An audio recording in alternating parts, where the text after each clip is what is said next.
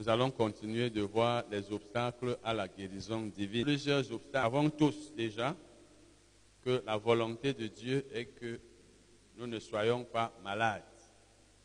Mais il arrive souvent que soit malade. Et si quelqu'un est donc malade, il faut qu'il soit guéri. C'est la volonté de Dieu. Mais vous le savez, Dieu ne peut pas forcer les gens à recevoir ce qu'il veut leur donner il ne peut pas forcer les gens à être dans son plan. Il ne peut pas imposer sa volonté aux hommes.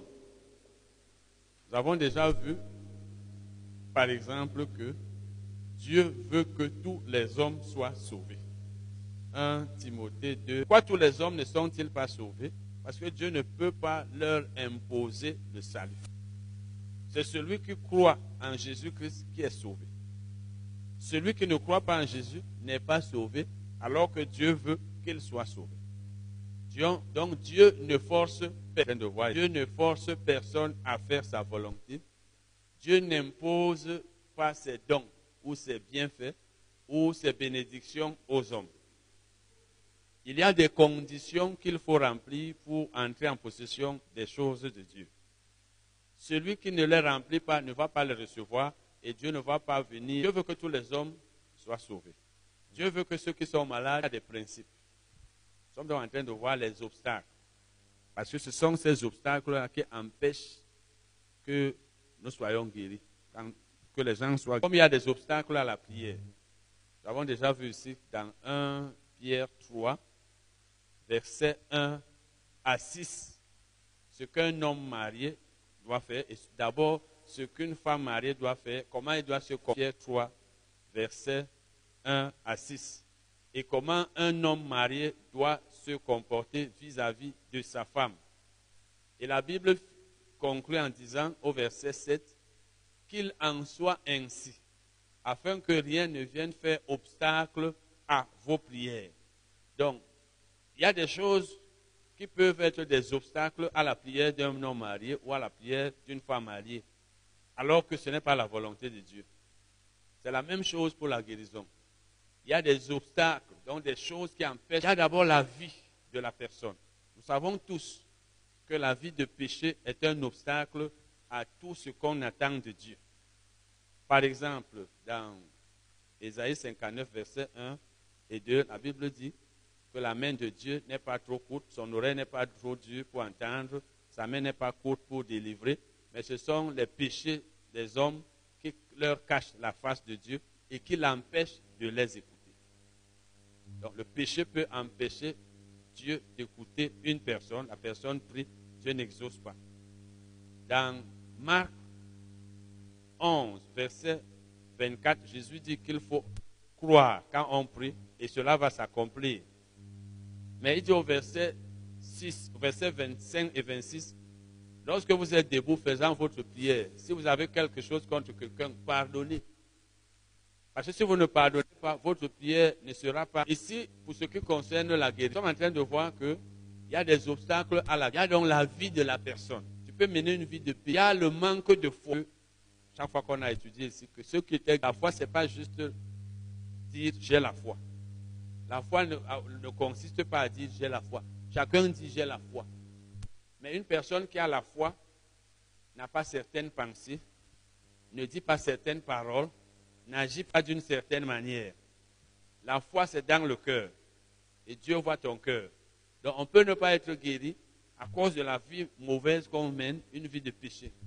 On peut ne pas être guéri à cause de l'incrédulité, comme nous avons vu ici dans Marc 6, où la Bible dit que Lorsque Jésus était à Nazareth, il s'était étonné de l'incrédulité des habitants de cette ville et que c'est à cause de cela qu'il n'avait pu faire aucun miracle là-bas. Parce qu'il doutait, il n'avait pas la foi. On peut donc aussi ne pas être guéri, parce qu'on peut aussi ne pas être guéri à cause des pensées qu'on a. Et ce sont ces pensées-là même qui poussent la personne à ne pas avoir la foi. Parce que la pensée d'un homme lorsqu'elle entre dans son cœur, bloque sa foi si cette pensée n'est pas de Dieu. Et il y a des pensées qui viennent des hommes. Parce que la Bible est telle que c'est chacun qui aujourd'hui a sa pensée. Tel te dit non, si c'est la Bible, vous savez, c'est tout le monde qui connaît la Bible. Même le buveur de vin de palme connaît trop la Bible. Il va te dire que moi je connais la Bible. Même le buveur de bière. Tout le monde connaît la Bible. Ne parlons pas de ceux qui sont dans. À un moment donné, les gens ne reconnaissent même plus que chacun est dans son domaine. souvent, je vous dis qu'il y a des fois, je cause à d'autres même qui ont été enseignés par moi. Je dis c'est quelque chose. Quelqu'un me dit non, si c'est la Bible. Il ne cherche pas à comprendre. Il te fait croire que lui connaît. Or, lui passe sa journée à faire un certain nombre de choses. Peut-être il est commerçant, peut-être il prépare la cuisine, et lit la Bible de temps en temps. Et ne reconnaît pas que toi, tu es dans la Bible du matin au soir. Vous ne pouvez pas comprendre la Bible comme quelqu'un qui est dans la Bible tout le temps. Vraiment, ce n'est pas de la vantardise. Parce qu'un professionnel, c'est comme souvent en football, le professionnel, il joue chaque jour, il s'entraîne chaque jour. L'amateur joue de temps en temps. Certains d'entre nous, nous sommes dans la Bible du matin au soir. Moi, je lis la Bible du matin au soir. Je ne me déplace que quand il faut aller peut-être boire de l'eau à la boutique. Toi, tu lis de temps en temps. Une chose est sûre, il est difficile que tu comprennes plus que moi. Pas seulement moi, tous ceux qui passent le temps à lire. Mais chacun connaît beaucoup la Bible. Tel parce que son pasteur lui a dit ceci. L'autre parce que dans son on lui a dit ceci. Je vous ai dit tous les versets de la Bible qui parlent pour ce sujet. Combien d'entre nous sont capables de prendre, voir que le mot tel apparaît 200 fois. Lire ça dans les 200 versets et avoir la pensée de Dieu. Quand on a un verset, on connaît un verset, on dit non, tu sais que la Bible dit ceci. Donc, puisque chacun a ses pensées, c'est ça qui fait que les gens ne s'appuient plus sur toute la pensée de Dieu. Dans ton église, on t'a dit ceci au sujet de la guérison. Tu crois que c'est ça, parce que c'est ton pasteur qui t'a dit. Et ça peut être donc un obstacle à ta guérison. Nous allons lire, enfin, nous allons parler aujourd'hui d'une conception. Nous avons d'abord vu, par exemple, la semaine passée, que les chardes de Paul, certaines personnes considèrent, pensent que c'était une maladie. Et que comme Paul avait une maladie, même si toi aussi tu, es malade, Paul était malade. Dieu ne l'a pas guéri, donc il ne va pas te guérir. Même si tu ne te guéris pas, ce n'est pas surprenant. Or, ce n'était pas une maladie. On a vu, on a vu. Paul l'a laissé malade. Les gens disent, mais si Paul l'a laissé malade, la Bible, la foi d'une personne ne doit pas être bas. Ce que la Bible dit, c'est ce que tu dois croire. Ce que la Bible te promet, c'est à cela que tu dois t'attendre. Ce que Dieu te dit dans la Bible, c'est ça qui est vrai. Donc ne t'attends pas à quelque chose que Dieu n'a pas prévu parce que tu as vu ça dans la vie d'une autre personne. C'est sa vie là-bas, ça le regarde. Tu ne sais pas pourquoi ça lui est arrivé. Donc, la maladie est un châtiment de Dieu. Ça, c'est l'une des conceptions. C'est ce qu'on va voir. L'une des conceptions qui empêche les malades d'être guéris, c'est qu'ils disent que, ou on leur dit que la maladie est un châtiment. La maladie est un châtiment de Dieu. Ça, c'est leur pensée. Ce n'est pas que c'est la Bible qui le dit, on va le voir. Je vous ai dit, il y a plusieurs années, j'étais à Radio Bonne Nouvelle et j'enseignais sur. En fait, c'était même en principe un débat, mais celui qui m'invitait m'invitait seul. C'était devenu comme un enseignement. Je devais parler de la guérison. J'ai même commencé le premier jour. Lorsque j'ai commencé à dire que les chrétiens ne doivent pas être malades, ce n'est pas la volonté de Dieu. Celui qui était chef de chaîne a ordonné qu'on arrête l'émission, on a arrêté. Et lorsque je suis allé là-bas quelques temps après, une sœur qui travaillait là-bas, qui croyait aussi comme son chef de chaîne, qu'il était normal que les chrétiens fussent malades. Donc, pour ce chef de chaîne, mon enseignement était faux. Comment est-ce que je peux dire que ce n'est pas la volonté de Dieu, les chrétiens ne doivent pas être malades Cette sœur m'a dit, mais frère, n'est-ce pas Dieu peut quand même rendre son enfant malade pour qu'il se repose? Qui parmi vous, s'il voit que son enfant joue trop, ou bien il, ne se repose jamais, il monte, il descend, qui parmi vous va aller le frapper au pied, casser même peut-être son pied pour qu'il se repose Vous pouvez faire ça. Hein? Et vous voyez Dieu en train de rendre une personne malade pour qu'elle se repose. Ça dit que si tu ne te reposes même pas, ça, ça dérange Dieu en quoi? Et si ça le dérange, est-ce de cette manière? C'est ce que cette soeur m'avait dit. Donc pour elle, Dieu peut frapper quelqu'un. Ça, c'est son imagination. Chaque fois que vous parlez de la Bible et vous n'avez pas de passage biblique pour soutenir cela, dans la plupart des cas, vous êtes comme je causais avec un frère il y a quelques je vous ai parlé un peu de la louange ici. Il me disait, Dieu veut la diversité. Dieu n'est pas contre. Donc, parlant des chansons, je vous ai exhorté ici dernièrement, il y a deux semaines environ, sur la louange. Il dit Dieu, Dieu veut la diversité. Il a encore employé un autre mot là. Ça veut dire que pour lui, il faut qu'on ait beaucoup de chansons. Nous avons été habitués dans nos églises à avoir beaucoup de chansons parce qu'on pense que chanter beaucoup, la louange n'a rien à voir avec le nombre de chansons. Si c'était un débat, j'allais lui dire, montre-moi les versets. Parce que si tu veux parler de la louange, prends la Bible, lis les versets de la Bible qui parlent de la louange, de l'Ancien au Nouveau Testament. Tu auras un enseignement complet sur la louange. Tu sauras comment on loue Dieu, comment est-ce qu'on louait Dieu, qu'est-ce qui se passait quand on louait Dieu. Mais nous, on s'appuie souvent sur nos églises parce que dans nos églises, on a 50 chansons, ça devient un spectacle. Et quelqu'un te dit non, Dieu n'est pas contre ça. Dieu veut qu'il y ait beaucoup de chansons, etc. Si je te dis, montre-moi les versets sur la louange, peut-être tu n'as même jamais étudié ce que la Bible dit sur la louange. Tu connais seulement la louange dans ton église parce que là-bas, on chante, on chante, on danse. Donc la Bible est telle que quand tu veux la comprendre, prends la Bible, lis les versets. C'est pourquoi je vous ai déjà dit ici que si vous écoutez ceux qui enseignent la Bible dans le monde, ceux qui enseignent bien, tous disent la même chose. Vous ne pouvez pas entendre un homme qui enseigne bien la Bible dire une chose, un autre dire le contraire. Parce qu'il y a une façon d'étudier la Bible. Ça prend du temps. Donc si quelqu'un te dit que Dieu peut te frapper de maladie pour que tu te reposes, dis-lui, montre-moi les versets. Ce n'est pas, la, pas la tradition des parents, c'est la parole de Dieu. Est-ce que dans un verset de la Bible, il est écrit deux versets au moins pour soutenir un Voilà donc, certaines personnes disent que la maladie est un châtiment de Dieu. Et il y a des gens qui nous enseignent, ils nous donnent des enseignements par les maladies. C'est pour nous enseigner. Est passée parmi vous, vous pouvez, vous pouvez enseigner vos enfants en les maltraitant. Comme ça que vous enseignez vos enfants. Hein. Enseigner ton enfant, tu viens, tu donnes un bon coup de poing, il tombe là. Peut-être son œil est poché. Et tu dis, non, c'est une leçon que je voulais te donner. C'est comme ça que vous traitez vos On va aller Hébreu 12, verset 6.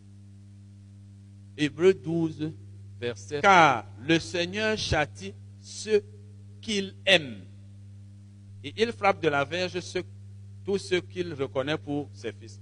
Ce qui nous intéresse, c'est la première partie. Parce que nous sommes en train de parler, en train de parler du châtiment. Car le Seigneur châtie celui, pardon, celui qu'il aime. Alors, certaines personnes s'appuient donc sur cette partie du verset 6 d'Hébreu 12, 6 pour dire que Dieu rend certaines personnes malades et c'est ça son châtiment. Et lorsqu'il les rend malades, il ne les guérit pas parce que c'est lui qui les a rendus malades. Maintenant, il a dit ici que pour comprendre, pour enseigner une doctrine, pour expliquer un verset de la Bible, l'une des questions qu'il faut se poser, c'est de quoi la personne est-elle en train de parler? Ne sortez pas un verset de son contexte. La Bible parle d'une chose. Vous vous dites, vous, sortez ça, vous commencez à faire comme si vous l'avez, vous avez trouvé ce verset seul quelque part. Vous l'avez trouvé dans, un, dans la Bible où la, personne qui parle parlait de quelque chose de bien précis avant de dire ce que vous êtes en train de dire ou de lire. Vous voyez que ce verset commence par la conjonction de coordination car. Car le Seigneur châtie celui qu'il aime. Car veut dire parce que. Donc vous ne pouvez pas expliquer ce verset, le comprendre, sans lire ce qui a été dit avant. Si vous, vous allez le sortir de son contexte. Qu'est-ce que l'auteur de l'épître a dit avant de dire car Vous ne pouvez pas vous lever ou bien un matin ou dans la journée, vous passez, vous rencontrez quelqu'un, vous saluez, bonjour, bonjour. Et vous commencez à lui dire parce que, ou bien car j'étais à la maison. Ça a du sens. il faut que vous ayez dit quelque chose. Car veut dire que vous donnez la raison pour laquelle la chose est faite. Donc il faut déjà voir que l'auteur de l'épître, il parle ici de quelque chose de bien précis avant de dire car le Seigneur châtie. Tant qu'on sort les versets de leur contexte, on va toujours mal les interpréter. Ça, c'est d'abord le premier argument. Deuxième argument, c'est que la Bible ne fait pas mention de maladie ici. Il dit, car le Seigneur châtie celui qu'il aime. Elle ne dit pas, le Seigneur frappe de maladie celui qu'il aime. Elle ne dit pas, le Seigneur rend malade celui qu'il aime. Et c'est ce qui, c'est ce qui est écrit? Et puis il faut aussi savoir que on ne peut rendre malade une personne qu'on aime. C'est pas ça. Hein? Les hommes mariés là, vous aimez vos femmes, n'est-ce pas? Les femmes mariées, vous aimez vos maris. Si vous aviez la possibilité d'envoyer les maladies sur vos maris, sur vos femmes ou sur vos enfants que vous aimez, vous le feriez. Comment est-ce qu'on peut dire que Dieu, rend malade celui qu'il aime vous voyez que, que ça veut dire qu'il aime, il ne l'aime pas. Peut-être que vous n'avez pas encore entendu les gens dire que euh, la maladie. Il y a des gens qui disent ça. Il y a des gens qui disent ça. Je vous ai dit, c'est comme dans l'Ancien Testament où la Bible dit que euh, la Bible parle d'un esprit, un, mauvais esprit venant de l'éternel. Je vous ai déjà dit que c'est la traduction qui est mauvaise. Vous voyez un esprit mauvais venant de Dieu. Dieu est le maître des esprits méchants, des, démons. N'est-ce pas le diable? Donc quand vous prenez un seul verset comme ça, vous dites non. Tu sais, même les esprits méchants viennent de Dieu. N'est-ce pas? Saül, il y avait un esprit méchant sur lui. C'est Dieu qui avait. Non. Comment est-ce qu'un seul verset peut être vrai alors qu'il contredit peut-être 50 versets? Ça veut dire que ce verset est soit mal interprété par vous, soit peut-être mal traduit. Parce qu'il y a quelques versets comme ça dans la Bible. Donc, le Seigneur châtie celui qu'il aime. La Bible ne dit pas qu'il le rend malade. Parce que Dieu ne peut pas rendre quelqu'un malade s'il l'aime. Et même nous, les hommes, ne pouvons pas rendre malade une personne que nous aimons. Et autre chose, voyons le sens du mot.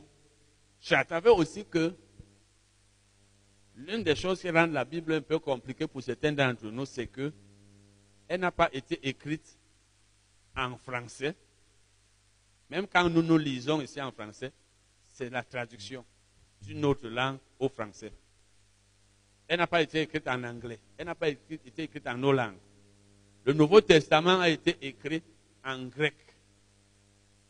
Et le mot châtier en français, si vous enseignez la Bible ou vous étudiez la Bible, vous prenez le dictionnaire Larousse, qui est un dictionnaire qu'on utilise dans les écoles, etc., dans les maisons, le dictionnaire Le Robert et d'autres. Vous pouvez avoir une définition du mot châtier qui n'est pas la même que celle du, mot châtier dans le Nouveau Testament ou même un autre mot. C'est pourquoi celui qui étudie la Bible, qui veut bien l'étudier, lorsqu'il veut comprendre un mot, doit avoir un dictionnaire biblique qui lui donne les définitions des mots en grec et en hébreu. Parce que ça a été écrit en grec ou en hébreu, l'Ancien Testament en hébreu, le Nouveau en grec, avant d'être traduit. Voilà donc les différents sens du mot grec traduit par châtier ici. Il signifie littéralement former, donc ça veut dire le Seigneur forme celui qu'il aime. Comme on forme, on entraîne. Quand, quelqu'un suit une formation, c'est ce que ça veut dire. Former, ça signifie aussi éduquer. Donc le verbe grec traduit ici par châtier signifie former, il signifie éduquer, il signifie aussi enseigner. Donc le Seigneur éduque, le Seigneur forme, le Seigneur enseigne celui qu'il aime. Ça contredit déjà l'idée de maladie. Ça n'a rien à voir avec la maladie. Parce que nous, on sait seulement que châtier, c'est faire du mal. Comme par exemple, on sait que le châtiment, le châtiment, c'est la punition. C'est pas ça? Ok. Mais maintenant, ça, c'est pas ton français. Hein? Quand toi, tu, tu, traduis comme ça, c'est pas ta langue française. Tu peux connaître, bien connaître le français. Tu es très fort en français. Mais ça, c'est le grec. C'est pourquoi la Bible est compliquée souvent. Et ceux qui prêchent, ceux qui enseignent, généralement, ça doit être des gens qui passent le temps à bien étudier pour éviter les erreurs. Parce qu'il suffit d'un mauvais enseignement pour induire ceux qui l'écoutent en erreur et ils sont égarés. Le Seigneur forme, le Seigneur éduque, le Seigneur enseigne celui qu'il aime. Et vous savez, nos enfants ont besoin d'être corrigés, ils ont besoin d'être enseignés, ils ont besoin d'être formés. Qu'est-ce que nous faisons? Nous les envoyons à l'école, n'est-ce pas? Quand tu envoies ton enfant à l'école, pour qu'il soit formé, pour qu'il soit enseigné, pour qu'il soit éduqué, dis-tu à son enfant quelque chose qui n'est pas normal, prends un gourdin, frappe-le à la tête. Que sa tête se casse, même ça se casse. C'est ça? Ou bien casse son pied. C'est ça la formation. C'est ça l'éducation. Je sais que certains d'entre vous, c'est comme ça que vous éduquez vos enfants. Pas le fouet. Vous les tapez jusqu'à ce que. Vous avez dit ici que si tu es un parent qui maltraite tes enfants, ils vont avoir trop peur de toi. Ils ne pourront même pas te dire certaines choses. Ils risquent même de te haïr. Tu ne dois pas être un parent qui est tel que quand tu arrives, tout le monde fuit. Parce que le diable est venu. Mais ça ne veut pas dire que tu dois laisser les enfants faire n'importe quoi. Tu dois être un parent, un père ou une mère qui est tel que quand tu viens, ils sont contents. Donc si vous êtes de ceux-là qui fouettent tous les enfants, il y en a qui fouettent l'enfant, les cicatrices restent. Ils tapent l'enfant, ils tapent l'enfant, pleure. Il faut que tu as beaucoup plus encore quand il a ses problèmes. Il s'acharne sur l'enfant. Donc, éduquer l'enfant, ce n'est pas le fouetter, le fouetter, et surtout, peut-être a fait quelque chose qui n'est pas bien. Ce n'est pas ça. Donc, quand la Bible dit que Dieu châtie, ça veut dire que Dieu nous discipline. Il nous éduque. Mais ça n'a rien à voir avec les maladies. Le châtiment de Dieu, on le retrouve aussi dans d'autres domaines. Par exemple, si vous lisez un Corinthien, vous voir que la Bible dit que il y a un homme qui avait pris la femme de son père et Paul a dit qu'un tel homme soit livré à Satan. Dieu peut te laisser. Vous lisez, euh, par exemple, dans 1 Corinthiens 11, Paul dit que si nous nous jugions nous-mêmes, nous ne serions pas jugés. Mais si nous ne nous jugeons pas, nous serons quoi? Châtiés pour ne pas être condamnés. Donc il y a des fois, Dieu nous laisse certaines choses nous arriver. Ça fait partie du châtiment. Bon, mais ici, ça n'a rien à voir avec les maladies. Ça n'a rien à voir avec les maladies ici. Donc, le sens de châtier ici, c'est que Dieu nous éduque. Et l'éducation, ce n'est pas, ça ne consiste pas à faire du mal à la personne. Nous allons lire, allons dans Donc, Dieu ne nous éduque pas en nous faisant du mal. Disons, Matthieu, c'est que nous ayons une idée que en fait, c'est pour que nous vous voyez que Dieu ne peut pas être ce Dieu qui nous fait souffrir. D'abord, il n'y a pas de maladie au ciel. On ne peut donner que ce qu'on a. Comment Dieu va-t-il te donner des maladies? Comment Dieu va-t-il te rendre malade alors qu'il n'y a pas de maladie là-bas au ciel? Il va les prendre où? C'est sur la terre qu'il y a les maladies.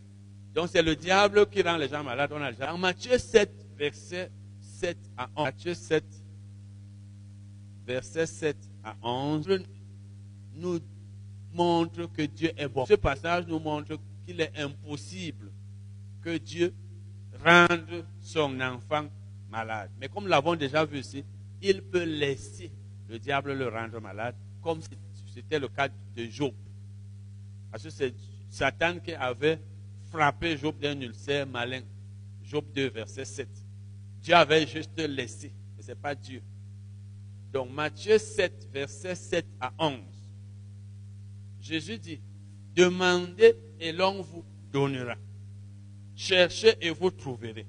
Frappez et l'on vous... Dit, il y a une fois, un frère avait posé la question de savoir, en fait, pour lui, Jésus veut dire ici que quand vous avez besoin de quelque chose, vous demandez aux gens. Ce n'est pas ce qu'il veut dire.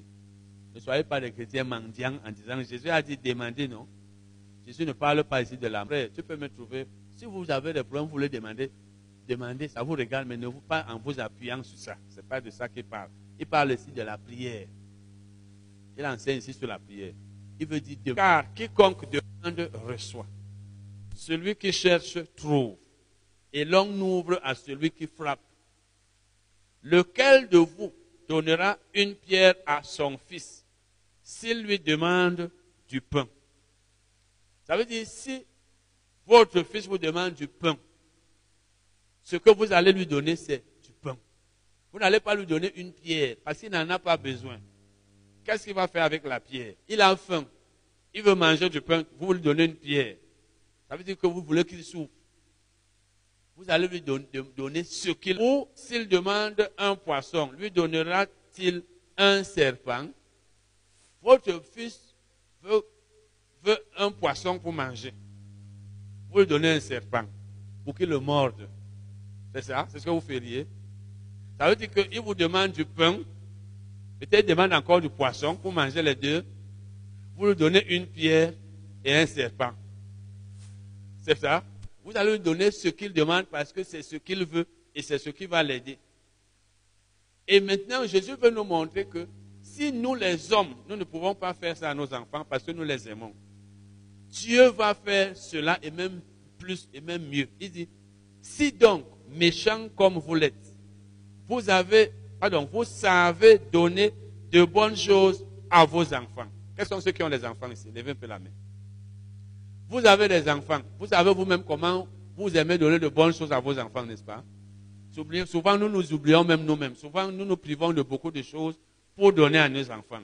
Si donc vous, les hommes, vous savez donner de bonnes choses à vos enfants, alors que vous êtes mis, il dit, à combien plus forte raison votre Père qui est dans les cieux donnera-t-il de bonnes choses à ceux qui les lui demandent? Donc, Dieu va donner aux chrétiens, Dieu va donner à ses enfants les bonnes choses qu'il lui demande. Est-ce que quelqu'un parmi nous peut demander à Dieu une maladie? Je vous aimerais être malade. Qui pourrait dire à Dieu, je veux être malade, donne-moi une maladie, même si Dieu pouvait donner les maladies. Vous n'allez lui demander que les bonnes choses. Qu'est-ce que vous lui demandez souvent? Dites parler, non? Ah, toi tu as bien parlé. Les autres sont là comme s'ils ne demandent jamais rien. L'argent. C'est pas ça? Ah la nourriture, les maisons, les choses, les bonnes choses.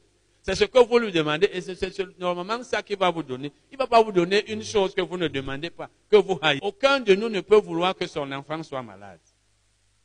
Au contraire, chacun de nous fait tout pour que son enfant soit en bonne santé, qu'il vive bien, qu'il ait toutes choses. C'est pas ça? Qu'il soit protégé, qu'il réussisse. C'est la même chose et Dieu fait même plus. Parce que Dieu nous aime même plus que nous nous aimons nos enfants. Il y a même parmi nous des gens qui n'aiment pas leurs enfants ou qui ne les aiment pas beaucoup. Il y en a qui utilisent leurs enfants pour leurs propres intérêts. Par exemple, il y a parmi nous les gens qui ne font du bien à leurs enfants que parce qu'ils attendent un retour. Non, comme je fais là, je suis en train de garder. Vous savez, il y a un adage chez nous qui dit que partager, c'est garder. C'est très faux. Ça, c'est le monde même. Partager, c'est garder pas, garder dans ce sens que Dieu va te remettre. Garder dans ce sens que je donne à ma soeur parce qu'un jour elle va aussi me donner. Quand c'est comme ça, ce n'est pas de Dieu. Le genre de partage là que tu donnes à quelqu'un parce que tu attends que la même personne te donne un jour, ça veut dire tu n'as pas donné par amour. Ça, c'est le monde. Partager. Et ce sont les adages de nos villages, de nos traditions. Et nous aussi, nous les acceptons. Donc, Dieu ne peut pas vouloir que le mal t'arrive. C'est pourquoi il ne peut pas te donner une maladie, même s'il avait la, possibilité de le faire. Dieu ne nous donne que les bonnes choses. Chaque un, verset 17. Chaque un, verset, chaque un, verset 17. Toute grâce excellente. Le mot grec traduit ici par grâce signifie aussi don. Toute grâce excellente et tout don parfait. vous voyez, ce n'est pas seulement une grâce, une grâce qui est bonne, mais excellente. Donc c'est plus élevé que les, choses, bonnes choses. Et tout don parfait. Quand un don est parfait, ça veut dire qu'il a, il a atteint le niveau le plus élevé de la bonté. Donc, quand quelque chose est bon, donc c'est au niveau le plus élevé. Quand quelque chose est parfait, ça veut dire qu'on ne peut plus rendre ça meilleur que cela. C'est un peu comme quelqu'un qui a 20 sur 20. On ne peut plus rien ajouter. Un don parfait.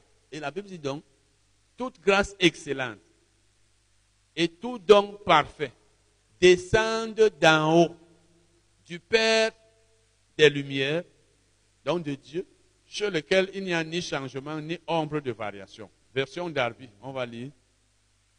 tout ce qui nous est donné de bon et tout don parfait descend d'en haut, du Père des Lumières, etc., etc. Tout ce qui nous est donné bon. Comme tout à l'heure, la soeur parlait de la santé. Elle a parlé de la santé. Ça veut dire que la santé descend d'en haut. Et nous savons que Dieu nous a donné la santé en Jésus-Christ. C'est pas ça? Hein? Par les meurtrissures de Jésus-Christ, nous avons été guéris. Et la Bible dit dans 3 Jean, verset 2 que Dieu veut que nous soyons en bonne santé. Dieu nous a donné la santé en Jésus-Christ. Tout ce qui est bon. Comme elle parlait tout à l'heure de l'argent. L'argent et l'or appartiennent à Dieu. Quand vous lisez un chronique, on a lu ça aussi dernièrement, un chronique, chapitre 28 et 29, vous voyez que David a dit à Dieu, tout vient de toi.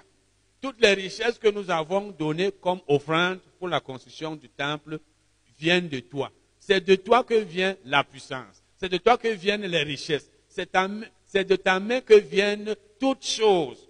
Nous n'avons fait que donner ce que nous avons reçu de toi. Donc quand tu travailles même, ton salaire vient de Dieu. Le travail que tu as, qui te nourrit, vient de Dieu. Ton capital, si tu fais le commerce, vient de Dieu. Tout ce que nous avons de bon vient de Dieu. Nous avons les enfants, c'est bon. Les enfants, nous les aimons. C'est bien d'avoir des enfants. Ils viennent de Dieu. Les maris viennent de Dieu. Dieu ne donne que de bonnes choses. C'est pourquoi la Bible dit ici, tout ce qui tout ce qui nous est donné de bon et tout don parfait descendent d'en haut du Père des Lumières. Donc, les dons de Dieu ne sont que bons. Il n'y a pas de mauvais dons. Par exemple, nous prenons les dons du Saint dans 1 Corinthiens 12. La Bible dit, à partir du verset 7, Or, à chacun, la manifestation de l'Esprit est donnée pour l'utilité commune. Donc, les dons du Saint-Esprit, Dieu nous les accorde pour l'utilité de tout le monde. Donc, ils sont utiles. La parole de sagesse, parole de connaissance, prophétie, etc., etc. Tous les dons de Dieu sont utiles pour nous ils sont bons. Est-ce que la maladie est donc une bonne chose?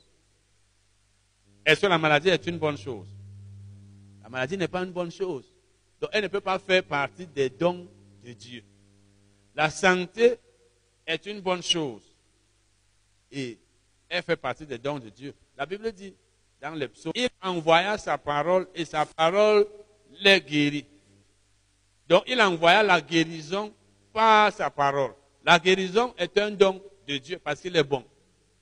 Si la guérison est un bon don, alors la maladie n'est pas un bon don. Elle ne peut pas venir de Dieu, elle ne peut venir que du diable. Ça veut dire que si vous aviez la pensée que les maladies sont un châtiment dans l'horreur, et nous avons déjà vu ici que tout ce que nous voyons ici, on peut même avoir déjà vu ça, peut-être en partie, Prenez la peine de beaucoup lire ça, de méditer ça, que ça devienne une partie de vous.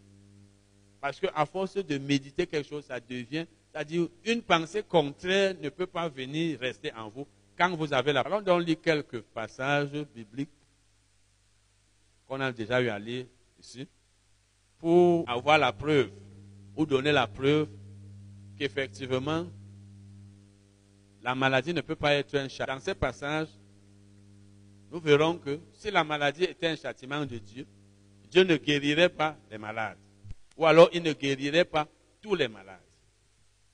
Parce que ceux qui pensent que la maladie est un châtiment de Dieu disent que c'est parce que c'est un châtiment de Dieu que Dieu ne guérit pas les malades. Mais vous n'allez pas voir dans la Bible que des malades sont allés vers Jésus il ne les a pas guéris. Ou qu'on a amené des malades vers Jésus, il ne les a pas guéris. Et vous savez que Jésus faisait la volonté de Dieu. Si les malades venaient de Dieu, Jésus ne les aurait pas guéris. Ou alors il aurait guéri certains. Commençons par Acte 10 d'abord. Verset 38. Acte 10, verset 38. Vous savez comment Dieu a oint du Saint-Esprit. Jésus de Nazareth, qui allait de lieu en lieu, faisant du bien et guérissant tous ceux qui étaient sous l'empire du diable. Jésus guérissait tous les malades. Il guérissait tous les malades, pas certains. Parce que ça ne venait pas de lui. Acte 10. Matthieu 8, verset 1 à 4. Matthieu 8, verset 1 à 4. Lorsque Jésus fut descendu de la montagne, une grande foule le suivit. Et voici, un lépreux s'étant approché se prosterna devant lui et dit, Seigneur, si tu le veux, tu peux me rendre pur. Cet homme n'était pas sûr que Jésus avait la volonté ou alors aurait la volonté de le guérir, mais il savait qu'il avait le pouvoir de le guérir. Jésus étendit la main, le toucha et dit, je le veux. Ça veut dire, non seulement je peux te guérir, comme toi-même tu l'as dit, mais je veux. Et si quelqu'un veut faire quelque chose et peut le faire, il le fera. Rien ne fera obstacle. Parce que ce qui empêche qu'on fasse quelque chose, c'est lorsqu'on n'a pas la volonté ou lorsqu'on n'a pas le pouvoir. Mais si vous avez le pouvoir de faire une chose et vous avez la volonté de la faire, vous allez la faire. Jésus avait donc le pouvoir de guérir cet homme, de le il avait aussi la volonté. Et la Bible dit aussitôt il fut purifié de sa lèvre. Vous voyez donc que nulle part Jésus n'a, on peut aussi lire le verset 4 si vous voulez, nulle part Jésus n'a dit non, je ne te guéris pas. Il n'a dit à un malade. Parce que si les maladies venaient, certains malades n'auraient pas été guéris par Jésus. Puisque Jésus faisait la volonté de Dieu. Il a dit, je suis venu non pour faire ma volonté, c'est Jean 6, 38, mais pour faire la, volonté de celui qui m'a envoyé. Donc chaque fois que Jésus guérissait un malade, il faisait la volonté de Dieu. Si la volonté de Dieu n'était pas que tous les malades fussent guéris, Jésus ne, Jésus ne les eut pas guéris tous. Vous connaissez aussi l'histoire de la femme à la perte de sang. Marc 5, verset 25 à 34. Marc 5, verset 25 à 34. Cette femme a eu une perte de sang pendant 12 ans. Elle a beaucoup souffert. Elle a dépensé tout ce qu'elle avait comme argent. Elle n'a pas été guérie. Sa situation s'est même empirée. Elle a entendu parler de Jésus. Elle est allée, elle a touché Jésus en disant, si je peux toucher le bol, son, lui a dit, ta foi t'a sauvé. Donc, la foi de cette femme lui a fait recevoir la guérison. Parce que c'était la volonté de Dieu qu'elle fût guérie. Si la maladie la venait de Dieu, Jésus n'aurait pas, alors sa foi n'aurait pas marché. Parce que la foi ne peut pas nous permettre de recevoir une chose que Dieu ne veut pas que nous recevions. La foi est basée sur la parole de Dieu. Elle est basée sur la volonté de Dieu. C'est quand Dieu veut que tu obtiennes quelque chose que ta foi va marcher. C'est comme il y a deux semaines, j'étais avec certaines personnes. Il y a une, petite cousine qui, était décédée. Et comme les gens étaient là prêts, à entrer dans les véhicules pour voyager, il y a quelqu'un qui disait qu'il fallait couvrir le, le véhicule parce qu'il y avait des effets là. Au cas où il pleuvait, ça allait se mouiller. L'autre a dit que non, il n'allait pas pleuvoir parce que lui l'avait. Quand j'ai essayé de lui dire que, tu sais, Dieu peut vouloir, il dit non, moi, j'ai la foi. il a cité le nom de sa région. Il dit que vous allez voir aujourd'hui, vous-même, vous allez voir que moi, je suis originaire d'eux. Comme pour dire que moi, je suis un homme puissant. Donc, la foi, si Dieu veut qu'il pleuve, même si c'est tout le monde entier qui exerce la foi, il va pleuvoir. Parce que quand Dieu dit que telle chose va arriver, la foi d'une personne ne peut pas empêcher cela. Si Dieu dit que telle chose ne va pas arriver, la foi ne veut pas dire que tu deviens quelqu'un qui est au-dessus de Dieu, c'est toi qui commandes. Donc la foi de cette femme n'aurait pas marché si Dieu n'avait pas voulu qu'elle fût guérie. Si sa foi a marché, c'est parce que c'était la volonté de Dieu qu'elle fût guérie. Puisque c'est quand tu as la foi à la parole de Dieu que tu reçois ce que Dieu a promis. Puisque avoir foi en Dieu veut dire croire à ce que Dieu a dit. Cette femme a donc été guérie parce qu'elle avait la foi et sa foi a marché parce que c'était la volonté de Dieu. Ce n'était pas la volonté de Dieu qu'elle fût malade et c'est parce que ce n'est pas Dieu qui l'avait. Luc 17, verset 11. Luc 17, verset 11. À Jésus, se rendant à Jérusalem, passait entre la Samarie et la Galilée. Comme il entrait dans un village, dit le vint à sa rencontre. Se tenant à distance, ils élevèrent la voix et dirent, Jésus, Maître, aie pitié de nous. Dès qu'il les eut vus, il leur dit, allez vous montrer au sacrificateur. Et pendant qu'ils y allaient, il arriva qu'ils furent guéris. L'un d'eux, se voyant guéri, revint sur ses pas, glorifiant Dieu à haute voix. Il tomba sur sa face aux pieds de Jésus et lui rendit grâce. Et lui rendit grâce. C'était un Samaritain. Jésus, prenant la parole, dit, les dix, les dix n'ont-ils pas été guéris? Les neuf autres, où sont-ils? Ne s'est-il trouvé que cet étranger pour revenir et donner gloire à Dieu? Puis il lui dit, lève-toi, va, ta foi t'a sauvé. Vous voyez donc que ces dix lépreux ont été guéris. Ils sont allés vers Jésus, Jésus ne les a pas rejetés parce que cette lèpre ne venait pas de Dieu. Donc pour conclure, la maladie n'est pas un châtiment de Dieu. Dieu n'a rien à voir avec les maladies dont les hommes souffrent. Amen. Les obstacles à la guérison divine. Les obstacles. Nous savons déjà que la guérison divine est la volonté. Lorsque nous parlons de la guérison divine, nous, parlons de la, nous faisons allusion à la guérison par la... Vous savez, on peut être malade, on peut, lorsque quelqu'un est malade, il peut aller à l'hôpital. Il reçoit la guérison. Ce n'est pas mal. Mais c'est coûteux parce que là-bas, on dépend. lorsque nous parlons de la guérison divine, nous faisons allusion à la guérison par, par exemple, à l'hôpital, une personne qui va être opérée pour qu'on l'enlève. Mais Dieu, lui, n'opère pas comme à l'hôpital. Dieu lui fait disparaître le kyste, le fibrome. C'est ça. Parce que la puissance du Saint-Esprit est spirituelle et la guérison pas. Donc, il y a des obstacles que nous sommes en train de voir. Parce que si tous les malades ne sont pas guéris, ce n'est pas parce que Dieu ne veut pas les guérir. Nous avons vu que Jésus guérissait les malades partout. Mais à Nazareth, parce que ceux qui étaient là n'ont pas cru en lui, à cause de leur incrédulité, puisqu'ils ont, ils ont méprisé Jésus en disant, mais n'est-ce pas lui qui a grandi ici?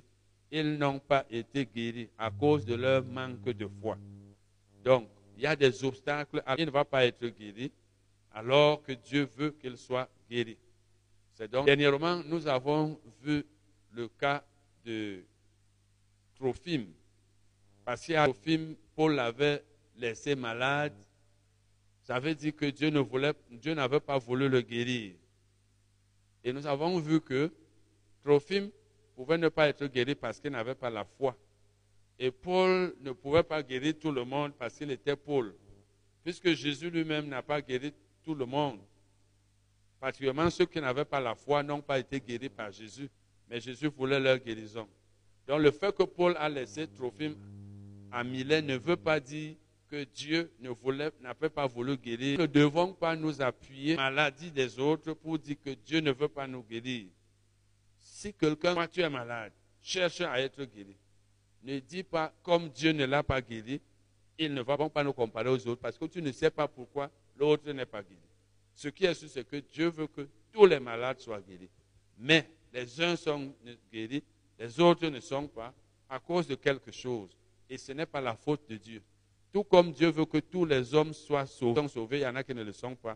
Et la faute, c'est à cette de Paul avait une écharde. Paul avait une écharde. Ou alors l'écharde de Paul. C'est ce qu'on va lire maintenant.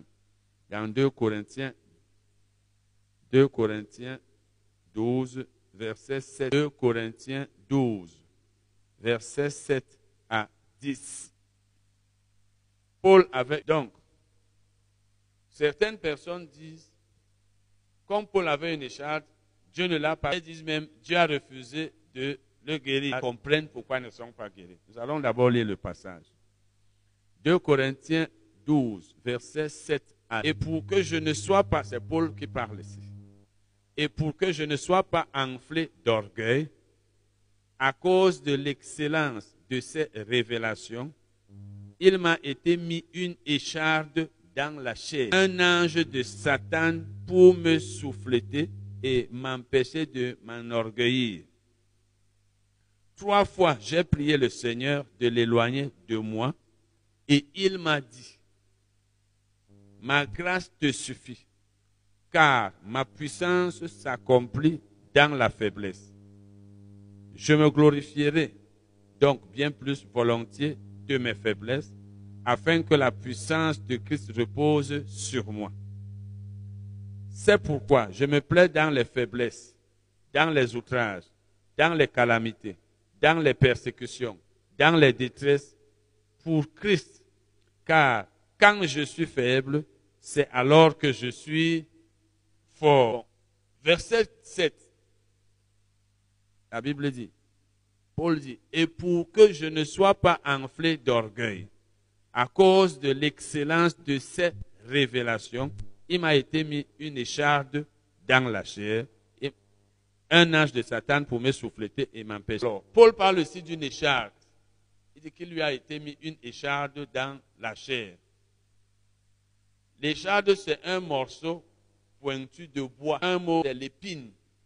Si vous avez été au village, l'écharde, c'est un petit fragment pointu de bois, qui est aussi appelé. Et si vous lisez ce verset, le verset 7, dans d'autres versions, vous allez voir que c'est le mot épine qui est là et non le mot écharde, puisque c'est des mots synonymes. On peut donc lire ce verset ainsi. Et pour que je ne sois pas enflé d'orgueil, à cause de l'excellence de ces révélations, il m'a été mis une épine dans la chair. Il m'a été mis une épine dans la chair. Certaines personnes, s'appuyant sur ce passage, disent que, comme Paul, en fait, disent que Paul avait une maladie que Dieu a refusé de guérir. Ne basez pas votre vie sur les expériences des autres. Si quelqu'un a échoué, ça ne veut pas dire que vous devez échouer. Si quelqu'un est malade, ça ne veut pas dire que vous devez être malade. Si quelqu'un n'a pas été guéri, ça ne veut pas dire que vous devez. La vie chrétienne, ce n'est pas une vie de comparaison. Et si vous voulez avoir pour modèle, on a vu ici qui est ton modèle. Qui est ton modèle? Que ton modèle soit, un modèle c'est un exemple. Que ton modèle soit quelqu'un qui a réussi. Que ton modèle soit quelqu'un qui est fidèle à Dieu mais n'est pas pour modèle quelqu'un qui n'a pas réussi. N'est pas pour modèle quelqu'un qui a quelque chose que toi tu ne veux pas avoir parce que c'est mauvais.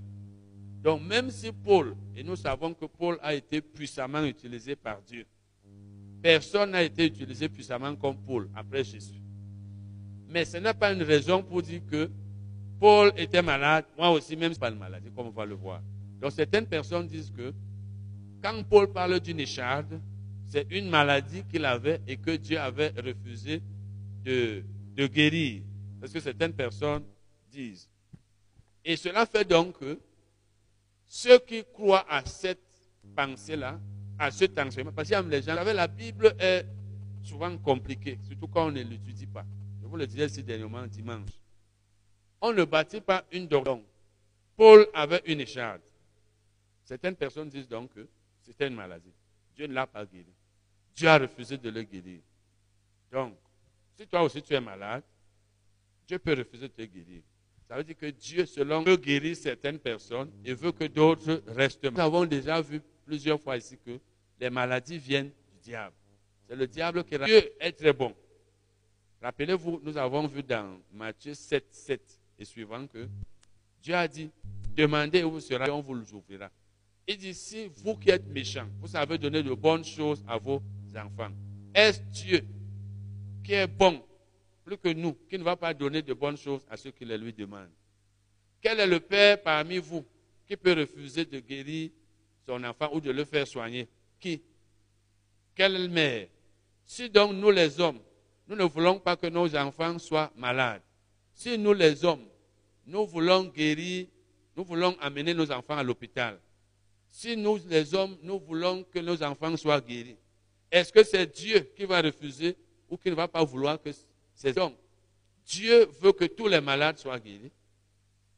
Tout comme nous aussi, nous voulons que nos... Donc, quand les gens disent que Paul était malade, Dieu ne l'a pas guéri, Dieu a refusé de le guérir, ça amène certaines personnes à penser que elles aussi, Dieu ne veut pas les guérir. Et cela est enseigné dans certains milieux, ce qui fait que cela bloque les gens. Parce que chaque fois que vous recevez un enseignement qui est faux, et vous, quand vous ne comprenez pas la Bible, et celui qui vous enseigne la Bible aussi ne comprend pas ce qu'il vous enseigne, ou alors il veut vous tromper, et vous induit en erreur. C'est pourquoi Jésus a dit dans Luc 6, 39, un aveugle peut-il conduire un aveugle? Tous deux ne tomberont-ils Avec la guérison divine, c'est un enseignement complexe et très vaste dans la Bible. Et beaucoup d'entre nous ne l'étudient pas. On dit seulement, non, tu sais, si quelqu'un est malade, nous sommes des hommes, n'est-ce pas, Paul était malade, tel qu'un grand homme de Dieu, n'est-ce pas, lui-même était malade. Ce n'est pas comme ça qu'on étudie la Bible. Quelqu'un peut avoir été un grand homme de Dieu, comme nous les appelons, ou bien même il l'est. Il n'est pas parfait. Et il n'a pas une protection spéciale. Dieu ne protège pas quelqu'un spécialement parce qu'il... Quand tu crois à cela, quand tu es malade et tu penses que, comme Paul, Dieu l'a pas, toi aussi, il peut ne pas te guérir.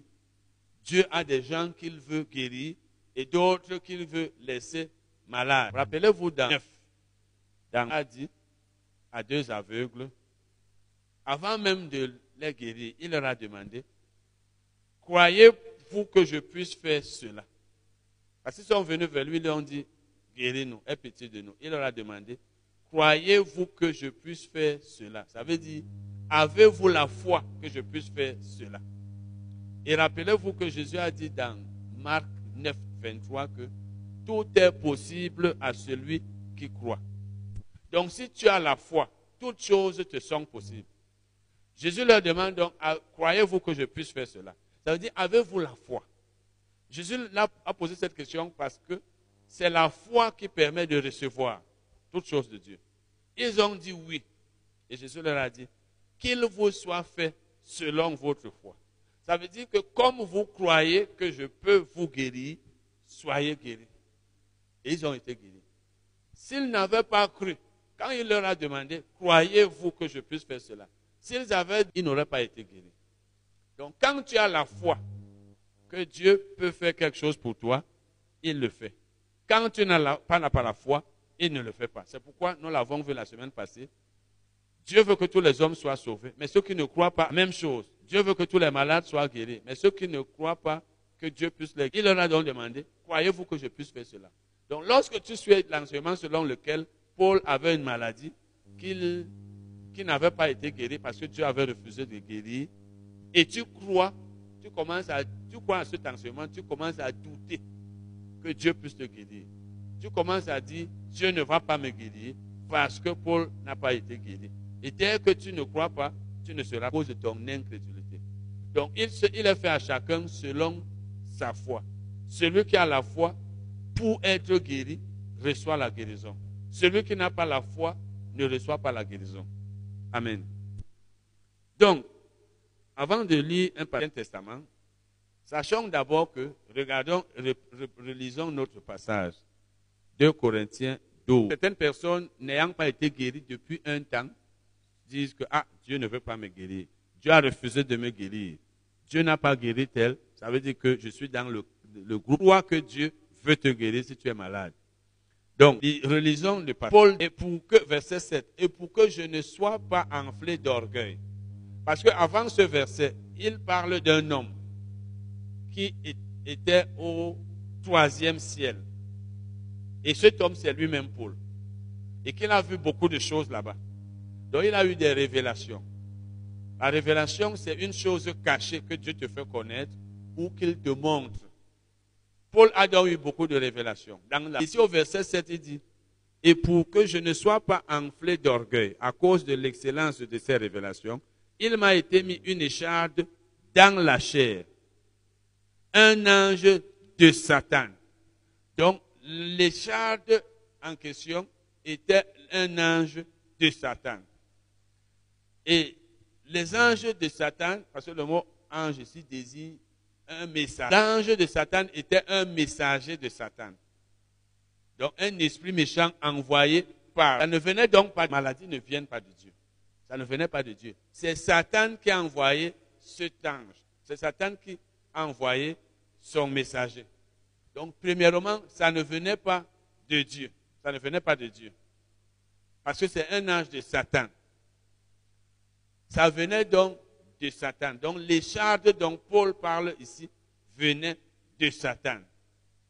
Et il est impossible que euh, Satan envoie quelque chose sur quelqu'un et que Dieu soit d'accord parce que Satan ne le fait que ce qui fait, mal. Et tout ce qu'il fait, c'est pour faire du mal aux gens.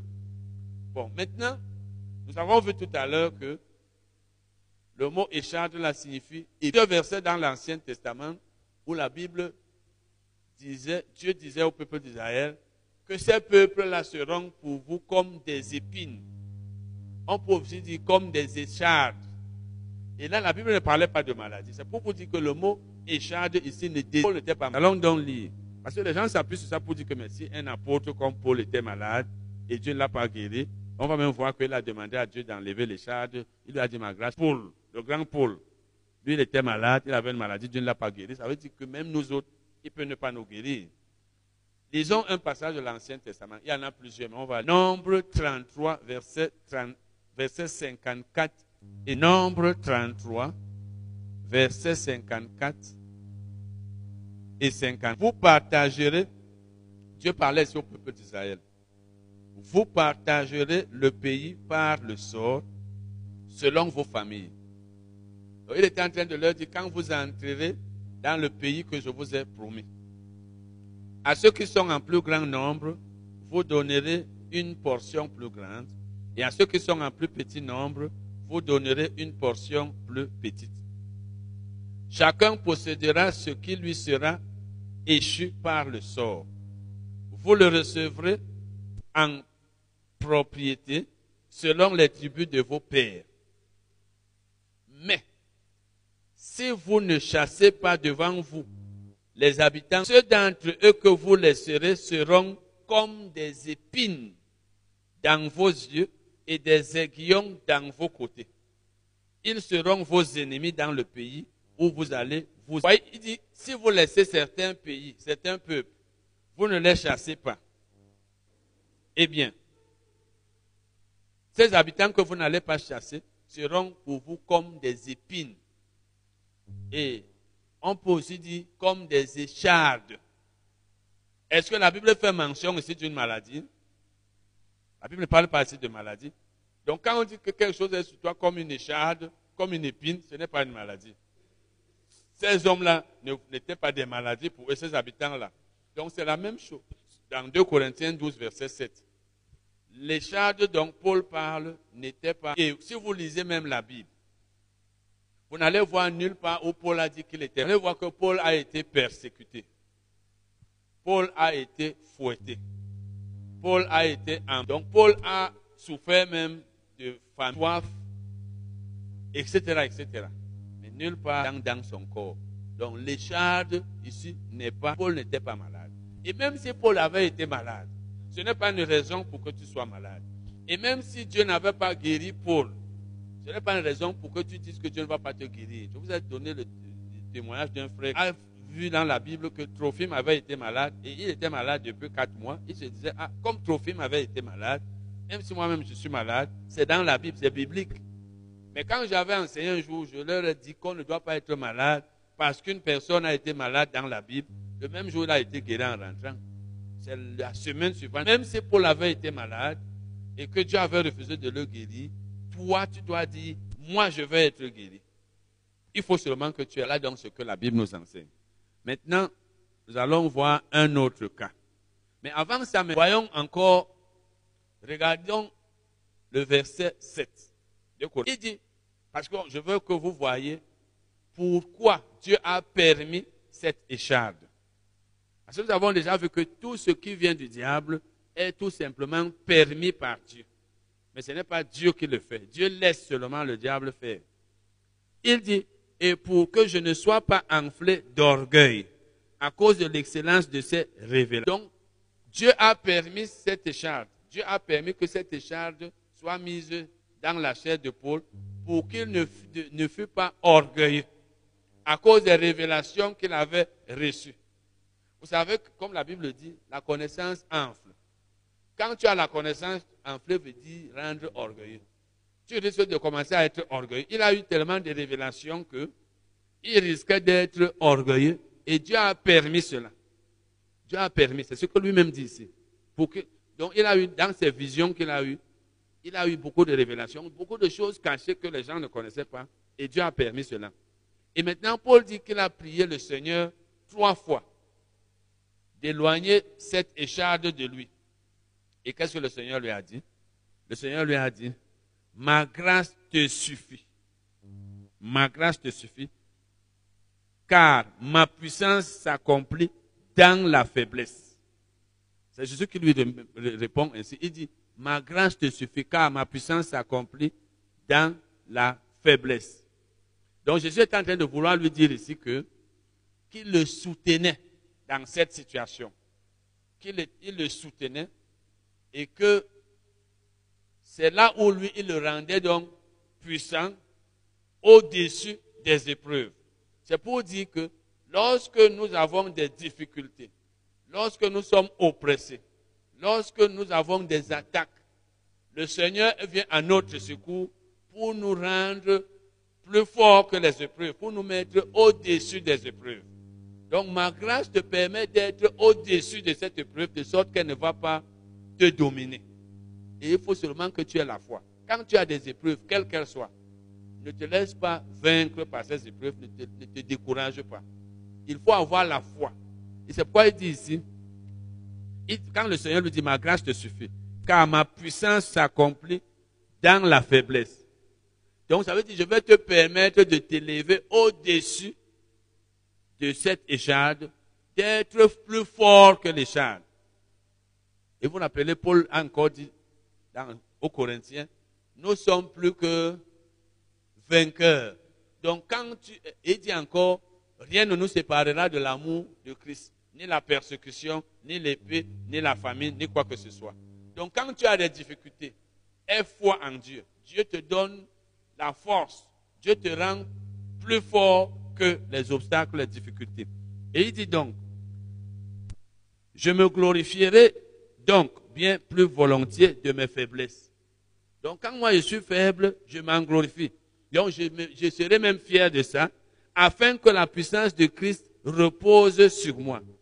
Il dit, c'est pourquoi je me plais dans les faiblesses, dans les outrages, dans les calamités, dans les persécutions, dans les détresses, pour, pour Christ. Car quand je suis faible, c'est alors que je suis fort. Donc lorsque toi tu es faible, Dieu, lui, il intervient pour te rendre fort, pour te mettre au-dessus des échardes, des difficultés, mais il faut avoir la foi. Donc voilà ce que Paul voulait dire ici.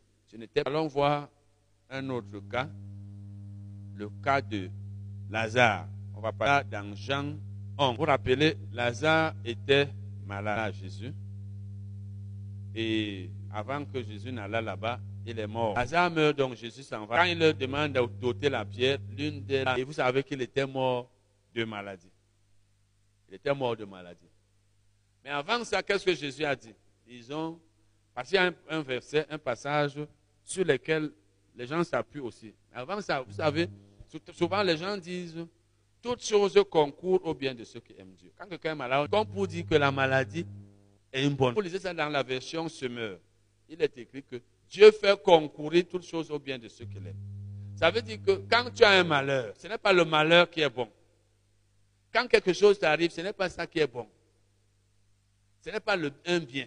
Mais Dieu interviendra pour que le bien vienne après. Le bien vient quand le malheur disparaît. Mais ce n'est pas le malheur qui est bien. Donc ici, lisons le verset 4. Verset 4, Jean 11. Jésus dit, cette maladie n'est point à la mort. Cette maladie n'est point à la mort. Mais elle est pour la gloire. Cette maladie n'est pas à la mort, mais elle est pour la gloire de Dieu. Maintenant, quand on ne comprend pas les Écritures, quand on est malade, on dit non, je suis malade pour la gloire de Dieu. C'est ça, n'est-ce pas? C'est ce que nous disons. Je suis malade pour la gloire de Dieu. Comme pour dire que Dieu est glorifié dans ma maladie. Dieu n'est pas glorifié dans ma maladie. La gloire veut dire le, respect. Est-ce que Dieu, l'honneur, est-ce que Dieu est honoré quand tu es malade? Non. Non, non c'est pour la gloire de Dieu, n'est-ce pas? Lazare était mort. Jésus dit d'abord, cette maladie n'est point à la mort. Ça veut dire, cette maladie, ce n'est pas pour qu'elle l'entraîne, pour qu'il meure et qu'il soit enseveli. Il doit vivre. C'est ce que Jésus voulait dire. Et c'est pourquoi il a ressuscité. Parce que si la maladie là était à la mort, eh bien, il ne l'aurait pas ressuscité. Mais Jésus veut dire que non, cette maladie-là ne va pas finir par la mort. Allez me dire, mais n'est-ce pas, quelqu'un meurt et il est ressuscité. Est-ce qu'il n'est pas différent puisque tous deux vivent? Donc quand Dieu lui voit qu'une personne va rester sa mort, même avant la mort, lui voit qu'elle va mourir et ressusciter, il va dire que non, il ne va pas, ce n'est pas pour la, pour la mort, parce qu'il va finir par ressusciter. Donc Jésus dit, cette maladie n'est point à la mort. Donc ça veut dire que cette maladie ne va pas finir par la mort. Lazare va finir par vivre. Et il dit, mais, elle n'est donc pas à la mort, elle est à quoi? Elle est pour la gloire. Ça Lazare est malade pour que Dieu soit glorifié. Ce n'est pas pour, qu'il soit glorifié, pour que Dieu soit glorifié dans la maladie. Ce n'est pas pour que Dieu soit glorifié pendant que Lazare est malade. Puisque Dieu n'est pas glorifié quand son enfant est malade, quand quelqu'un qui l'aime est malade. Il, veut dire que Lazare est malade pour que Dieu soit glorifié quand il sera guéri. Donc c'est la fin qui fait que Dieu soit glorifié. Dieu n'est pas glorifié dans la maladie d'une personne, mais il est glorifié dans sa guérison. Dieu n'est pas glorifié quand une personne est malade, il est glorifié quand elle est guérie. Et, il dit encore, afin que le Fils de Dieu, donc lui-même Jésus, afin que le Fils de Dieu soit glorifié par elle. Donc afin que Jésus soit aussi glorifié par la maladie de Lazare. Donc, Dieu devait être glorifié, Jésus aussi devait être glorifié. Et c'est pourquoi donc Jésus ressuscite Lazare. Et quand il ressuscite Lazare, Lazare reçoit la guérison parce qu'il est mort d'une maladie. Si Lazare n'avait pas été guéri à la résurrection, il serait encore mort. Donc quand il est ressuscité, la maladie n'était plus en lui, il a continué de vivre. Est-ce que Dieu n'était pas glorifié quand il est ressuscité? C'est alors ça, la, glorification. Dieu est glorifié quand tu es guéri. Dieu est glorifié quand ton problème est résolu. Dieu n'est pas glorifié quand tu es malade. Quand on ne comprend pas les Écritures, on va dire, ah, je suis malade pour la gloire de Dieu. Dieu est glorifié quand je suis malade. Bon, si Dieu est donc glorifié quand tu es malade, alors, n'est-ce pas que toute chose doit être faite pour la gloire de Dieu? Si Dieu est donc glorifié quand tu es malade, ça veut dire qu'il n'est pas glorifié quand tu es en bonne santé, n'est-ce pas? Et comme Dieu doit être glorifié en toutes choses, quand tu n'es pas malade, cherche donc à être malade pour que Dieu soit glorifié. Oui, parce que c'est quand tu es malade que Dieu. Lazare était malade. Donc, ça veut dire que Dieu a permis cette maladie pour montrer maintenant aux hommes qu'il était un grand Dieu. Après avoir ressuscité Lazare, après l'avoir, Dieu a permis cela. Mais la maladie en elle-même n'était pas sa résurrection, c'est sa guérison qui était.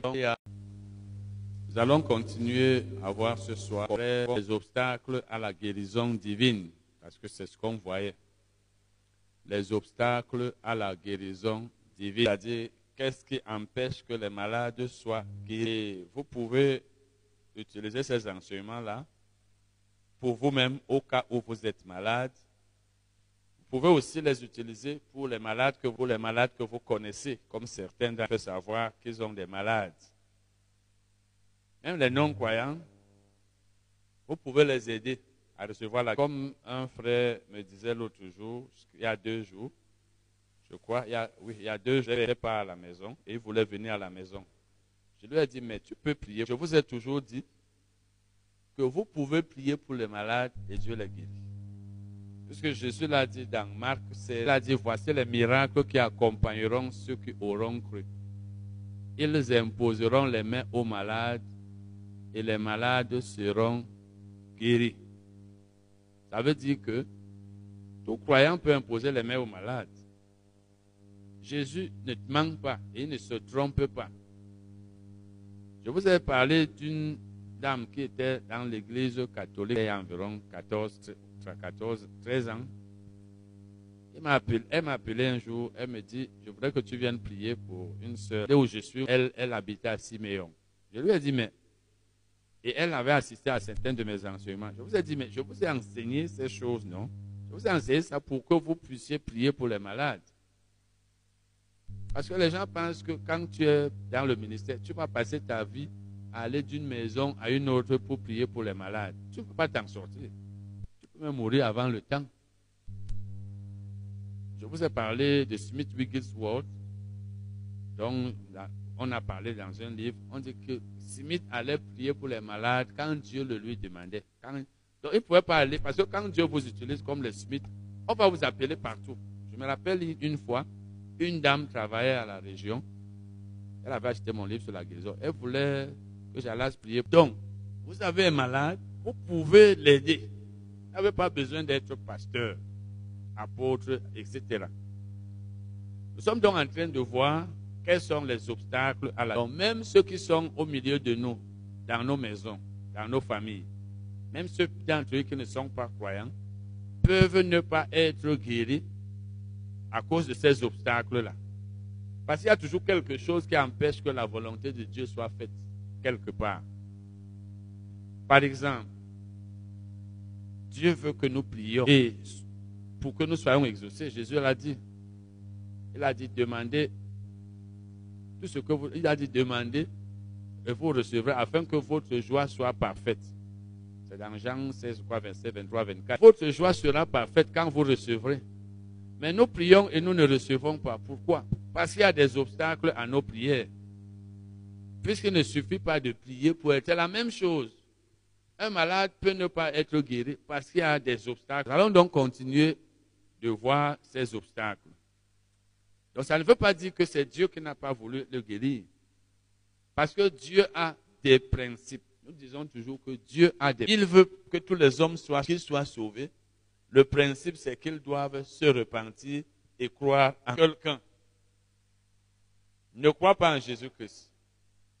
Dieu ne va pas violer son principe et dire, je te sauve, même si tu ne crois pas en Jésus. Il ne peut pas, parce que c'est son principe.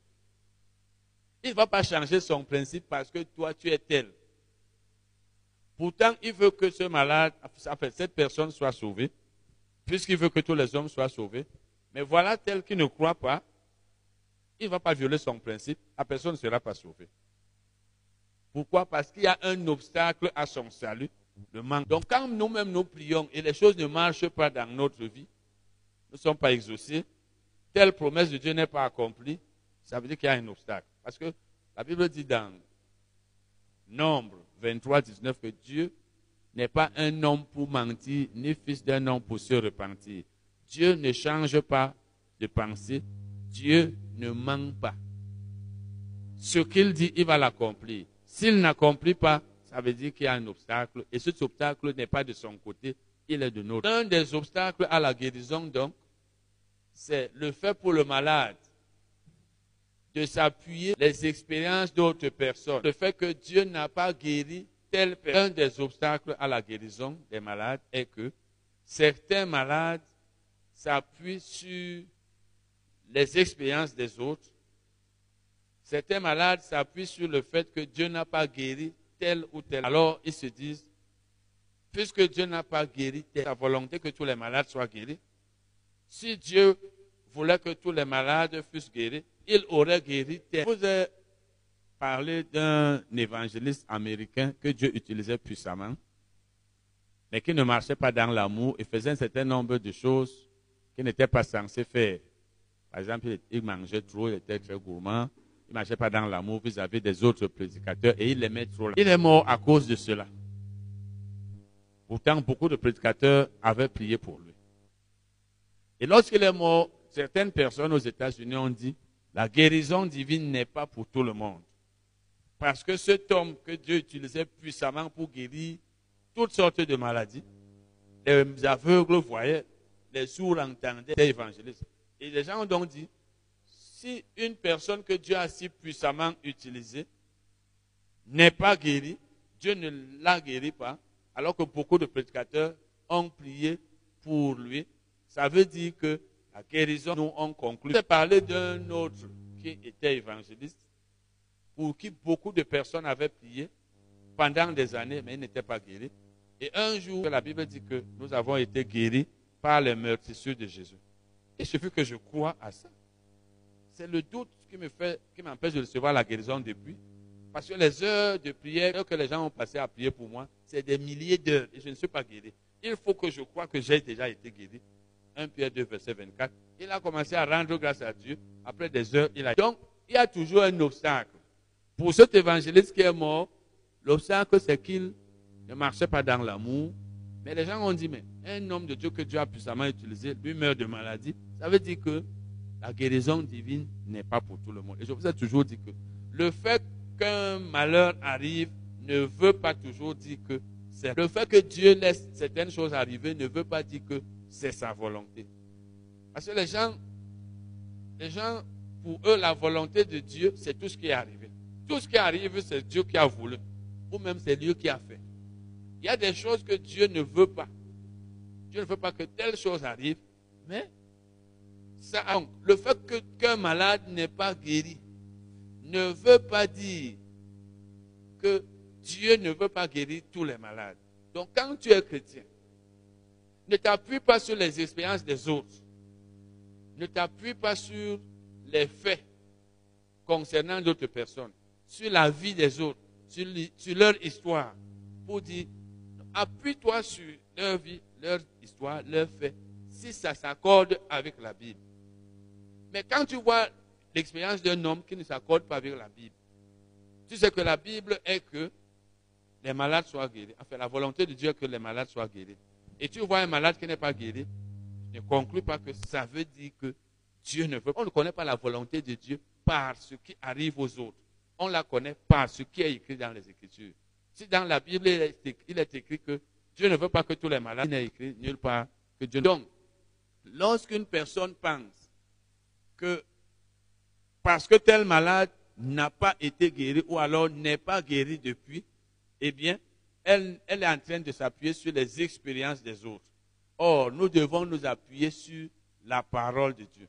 Je vous ai parlé d'une sœur à Limbe qui m'avait dit, mais si un grand pasteur comme notre pasteur était malade, il était même sous perfusion, alors qu'en est-il de moi? Le pasteur n'a pas une protection spéciale. Un homme qui presse n'a pas, c'est arrivé à tel, même si ça m'a... nous devons nous, appuyer sur la parole de Dieu. Quand tu t'appuies sur la parole de Dieu, c'est là où tu as. Romains 10, 17. La foi vient de la parole de Dieu. Donc, je dois m'appuyer sur la parole. Je dois baser ma vie sur la parole. Et rappelez-vous, c'est la parole qui est le fondement du chrétien c'est la parole qui est comme la fondation, qui est notre fondation. Comme il y a une fondation pour une maison. Une maison est solide lorsqu'elle est sur un fondement, sur une fondation solide. Comme Jésus a dit dans Matthieu c'est celui qui met la parole en pratique est comme une maison bâtie sur le roc. Celui qui ne met pas la parole en pratique est comme une maison bâtie sur le sable. Donc le chrétien doit avoir foi en la parole. Il doit croire à ce que la Bible dit et non à ce que les gens disent et non à ce qu'il a vu dans la Bible. Tout le monde entier peut même ne pas recevoir quelque chose parce qu'il ne s'appuie pas sur la parole. Toi, tu t'appuies sur la parole, tu le reçois. Parce que la foi n'a pas à tenir compte du titre, du nombre de... La parole de Dieu qui est un fondement sûr et solide pour le chrétien. Parce que quand la parole de Dieu est ton fondement, tu es basé sur la parole, tu as la foi. Et quand tu as la foi, tout est possible. Rappelez-vous, Marc 9, verset 23. Marc 9, verset 23 dit, tout est possible à celui qui croit. Tout est possible à celui qui croit.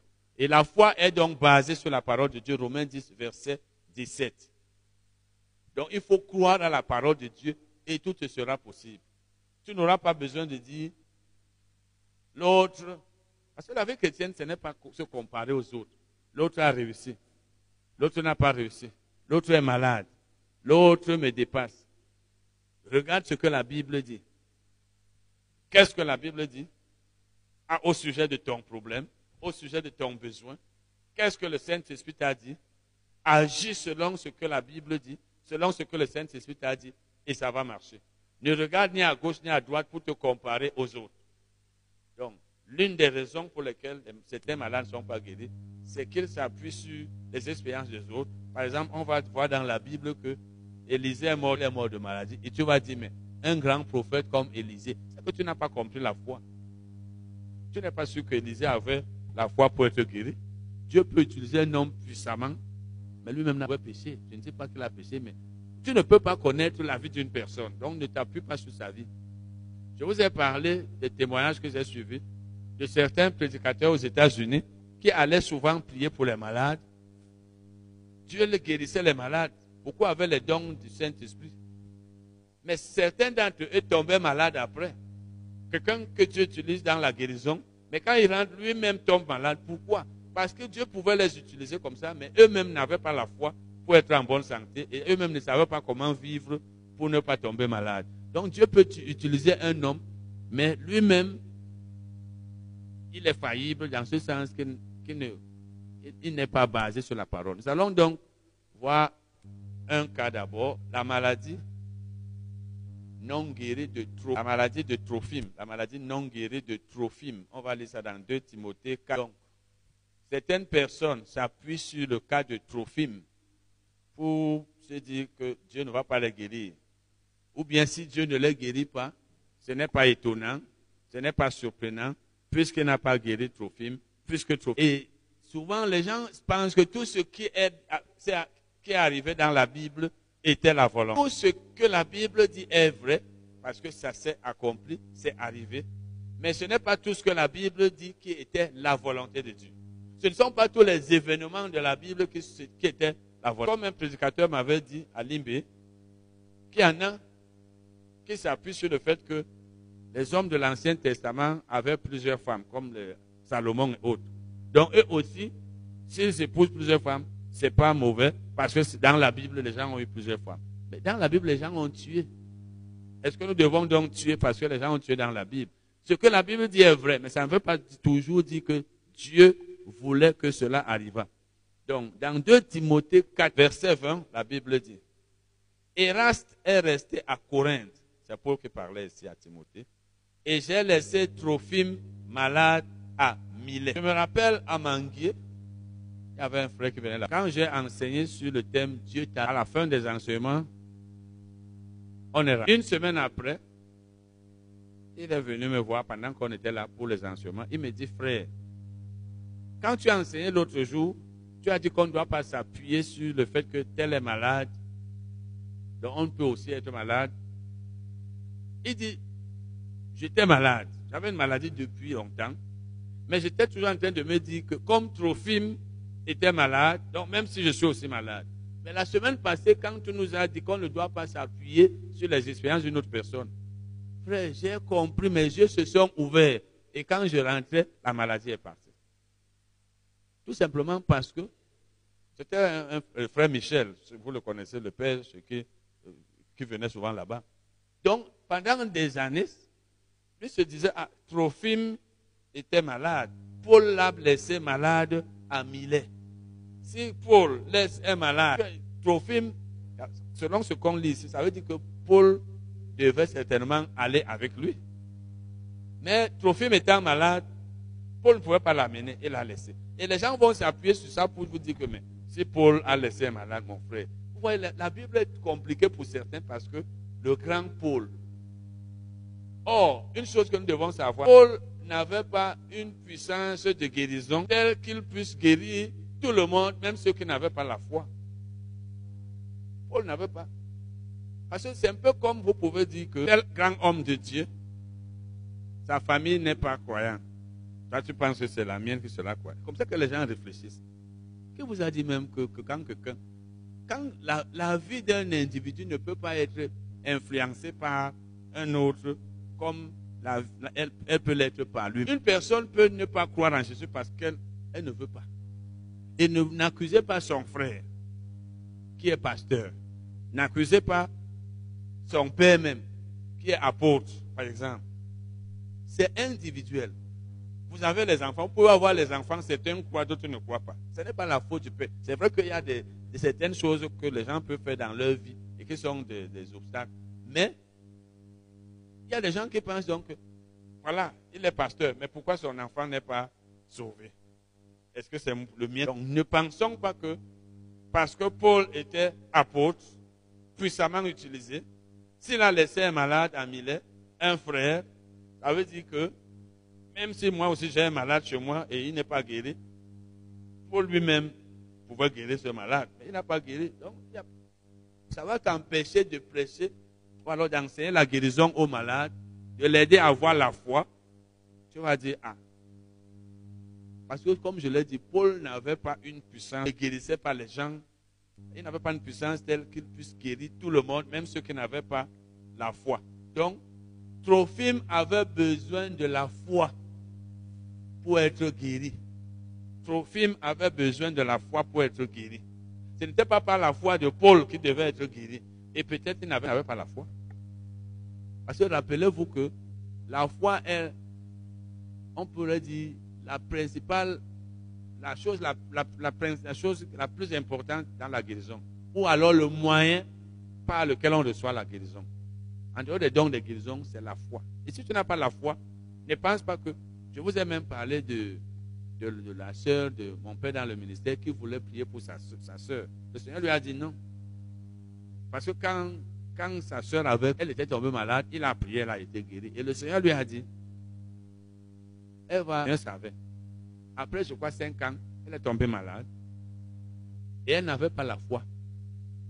Parce que quand il a voulu prier pour elle, le Seigneur lui a dit non. Depuis qu'elle a cru, tu es son frère. Tu enseignes dans la ville où elle vit. Elle n'a jamais écouté tes enseignements à la radio. Elle n'a jamais écouté tes cassettes. Et elle a décidé d'avoir un frère qui enseigne. Les gens sont guéris par ses enseignements.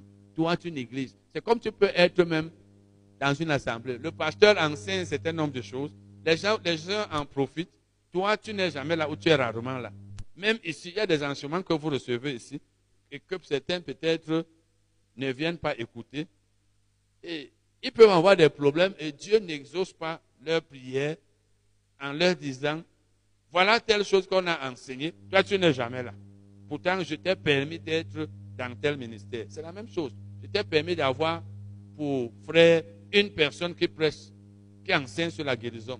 Je t'ai permis d'avoir pour mari une personne que j'utilise dans tel domaine. Mais toi, tu as le problème dans ce domaine. Tu es membre d'un ministère où on enseigne ceci, mais ta vie ne change pas dans ce domaine. Pourtant, ta vie devait changer. ce n'est pas la faute de la personne. Donc c'est la même chose ici. Paul ne pouvait pas guérir Trophime par sa puissance, comme s'il avait une puissance guérissant tous les malades. Trophime avait besoin. Et s'il n'avait pas la foi, il ne pouvait pas être guéri.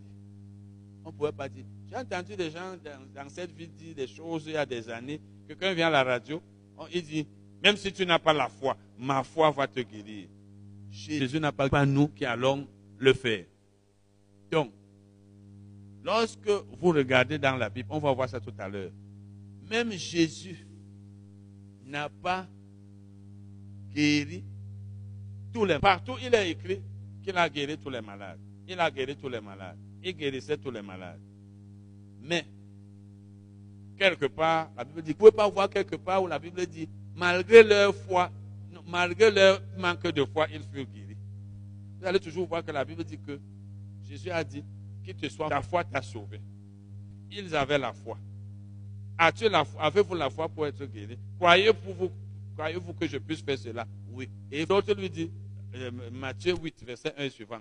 Seigneur, si tu le veux, tu peux me rendre pur. Ça veut dire tu peux, mais je ne sais pas si tu veux. Jésus lui a dit, non seulement je peux, je veux aussi. Sois pur. Et il a reçu la guérison parce qu'il avait la foi. Il avait la foi, mais il se disait que peut-être Jésus. Donc il savait que dans la Bible, vous n'allez pas voir que par la foi de Jésus, le malade a été guéri. Le malade était guéri par sa propre foi. Et on ne peut donc pas accuser Jésus de n'avoir pas guéri tel ou tel malade. Parce qu'en fait, quelle que soit la mesure de de l'évangéliste, quelle que soit la personne qui prie pour le malade, Le malade ne peut pas être guéri si lui-même. Parce que sinon, ceux qui ont la, une grande foi, ou alors ceux qui sont feraient donc, ou alors par leur foi, par leur foi, les membres de leur famille seraient sauvés.